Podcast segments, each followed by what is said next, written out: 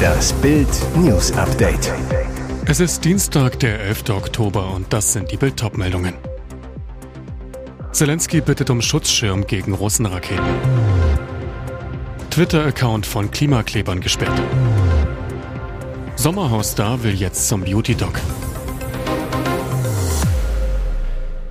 Der ukrainische Staatschef Volodymyr Zelensky hat die G7-Staaten aufgefordert, die Ukraine beim Aufbau eines Luftabwehrsystems gegen russische Raketen zu unterstützen.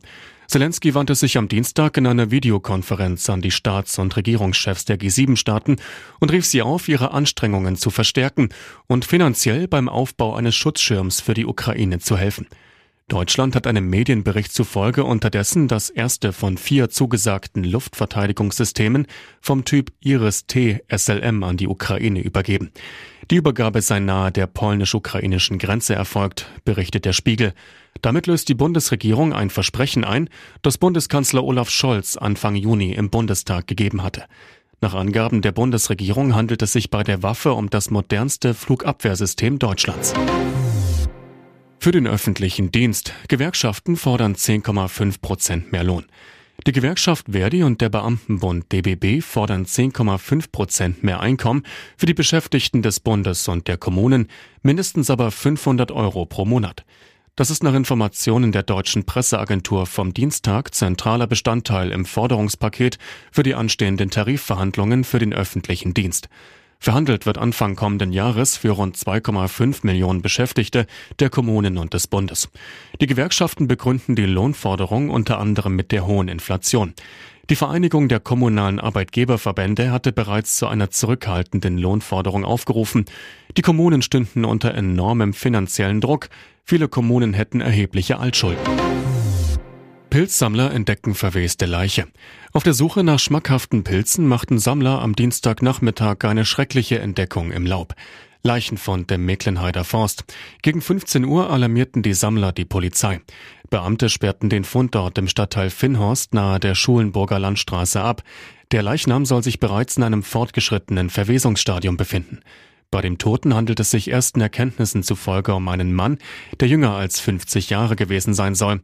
Papiere hatte er offenbar keine dabei. Inzwischen wurde die Leiche zur Obduktion in die Rechtsmedizin transportiert, um die Todesursache festzustellen. Wurde der Unbekannte Opfer eines Verbrechens? Polizeisprecherin Janik Bormann, wir können ein Tötungsdelikt zurzeit nicht ausschließen. Twitter-Account von Klimaklebern gesperrt. Auf ihrem Twitter-Account Letzte Generation informierten die Klimakleber regelmäßig über ihre Blockaden und Aktionen. Bis Dienstagmittag, denn da wurde das Profil gesperrt. Videos, Fotos, Infos über Aufstand Last Gen wurde konsequent über Aktionen informiert. Da schaut man am Dienstagabend auf das Profil, ist alles dicht. Zu finden ist stattdessen der Hinweis, dass der Account wegen lokaler Gesetze gesperrt wurde. Offenbar wurde dagegen verstoßen. Details sind am Abend nicht bekannt. Kurzum erstellten die Klimakaoten einen Alternativ-Account, teilten mit, dass der eigentliche Account gerade nicht erreichbar ist. Und nicht nur das. Jana Mestmecker, die nach eigenen Angaben viele der Tweets für die Klimakleber verfasst, nimmt die Sperrung als Aufforderung, um wieder mehr Straßen zu blockieren. Auch am Dienstag klebten sie wieder und sorgten so vor allem auf der A100 im Berliner Westen für Chaos. Die Blockaden hatten kurz nach acht begonnen und waren etwa 90 Minuten später beendet. Sommerhausstar will jetzt zum Beauty-Doc. Das wird ja immer schöner. Das Sommerhaus der Stars ist aus und vorbei. Eigentlich könnte bei den Paaren also Ruhe einkehren. Keine nervige Promi-WG mehr, keine Stockbetten, kein fremdes Geschnarche, kein Riesenzoff. Oder? Falsch gedacht, denn bei einem VIP-Pärchen geht der Knatsch weiter. Wer mit der Reality-Show nicht so ganz abschließen kann und sich in die Haare bekommt, Reality-Ikone Kader Loth und ihr Mann Ismet. Kaum sind beide nach der großen Wiedersehensshow von Köln nach Berlin zurückgekehrt, knallt zwischen dem Paar gewaltig. Wie Bild exklusiv erfuhr, schwillt der Streit schon seit Tagen. Der Grund, es geht um eine geplante Schönheits-OP. Wer nun aber denkt, dass Kader sich nach Mal und das Messer begeben will, liegt völlig falsch. Ihr Mann Ismet möchte ein komplettes Gesichtslifting. Denn der war geschockt, als er sich im TV sah und plant nun das große Umstyling und die Verjüngungskur. Und jetzt weitere wichtige Meldungen des Tages vom Bild Newsdesk. Klatsche für Habeck und die Grünen. Jetzt ist sogar Greta für die deutsche AK-Wende. Ganz Europa schüttelt den Kopf über die deutsche Energiepolitik. Sogar die schwedische Klimaaktivistin Greta Thunberg. Ich persönlich denke, dass es eine schlechte Idee ist, auf Kohle zu setzen, solange die AKWs noch laufen, sagte sie in der Sendung Maischberger, die morgen ausgestrahlt wird. Als Moderatorin Sandra Maischberger nachhakt, ob das wirklich besser fürs Klima wäre, legt Thunberg in einem vorab veröffentlichten Ausschnitt nach. Wenn sie schon laufen, glaube ich, dass es ein Fehler wäre, sie abzuschalten und sich der Kohle zuzuwenden. Eine Ohrfeige für Wirtschaftsminister Robert Habeck. Der druckst und trickst sich um die AK-Wende, obwohl wir diesen Winter jede Megawattstunde Strom brauchen werden. Beim Ampelpartner FDP fühlt man sich bestätigt.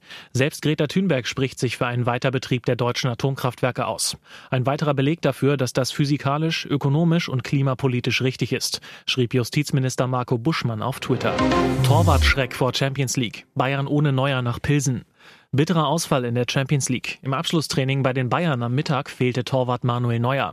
Nach Bildinformationen wird er morgen Abend nicht im Tor stehen, weil er leichte Schulterprobleme hat. Schon vor dem BVB-Spiel trainierte der Kapitän nur eingeschränkt. Im Bundesliga-Kracher stand er aber im Tor. Nun setzt er aus, wohl eine Vorsichtsmaßnahme. Im Tor wird Sven Ulreich stehen, auf der Bank sitzen die Nachwuchskeeper Johannes Schenk und Jakob Meyer. Ebenfalls nicht mit dabei im Abschlusstraining Serge Gnabry, der eine Knieprellung hat und wackelt, sowie Starverteidiger Matthijs de Licht, der in Dortmund mit Adduktorenproblemen raus musste. Auch Alfonso Davies und Jamal Musiala sowie die Langzeitverletzten Hernandez und Saar fallen aus. Julian Nagelsmann muss in Pilsen also in fast allen Mannschaftsteilen umbauen, wird gegen die Tschechen mit einer besseren B11 spielen. So eine Verletzungspause kann schon hart sein. Für Wolfsburg spielen darf Max Kruse nach seiner Suspendierung nicht mehr. Zurzeit ist aber auch das normalerweise geduldete Training nicht drin. Vor zwei Wochen zog er sich bei einer Übungseinheit eine schwere Muskelverletzung zu. Und wie sieht sein Comeback-Plan aus? Erstmal Urlaub. Zusammen mit Ehefrau Dilara flog der Ex-Nationalspieler nach Antalya, Rückreise am Donnerstag. Nach eigener Aussage zum Entspannen und Trainieren. Ersteres scheint allerdings die Priorität zu haben. Bestens gelaunt lässt er sich von seiner besseren Hälfte und frechsten Spielerfrau der Bundesliga beim Shisha-Puffen abfilmen. Eine eher unorthodoxe Reha-Maßnahme für 65 Euro. Die VfL-Bosse um noch Geschäftsführer Jörg Schmatke und seinem designierten Nachfolger Marcel Schäfer dürften solche Aufnahmen gar nicht gefallen. Immerhin, nach eigener Aussage spult Kruse auch ein Trainingsprogramm im hoteleigenen Fitnessstudio ab. Danach kann dann wieder die türkische Sonne bei 24 Grad genossen werden. Seine VfL-Kollegen starten Dienstag übrigens mit einer Doppeleinheit die Vorbereitung auf das Gladbach-Spiel bei frostigen 14 Grad.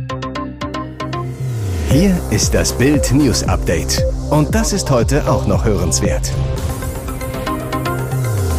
Unzählige Fahrgäste strandeten am Samstagmorgen an Deutschlands Bahnhöfen. Die Züge in Richtung Nord- und Westdeutschland fielen aus. Verspätungen von mehr als zwei Stunden kamen hinzu. Der Grund? Sabotage. Laut Bundespolizeidirektion Berlin wurden in Berlin und Herne vorsätzlich sogenannte Lichtwellenleiterkabel beschädigt. Das Backup-System der Bahn sei ausgefallen.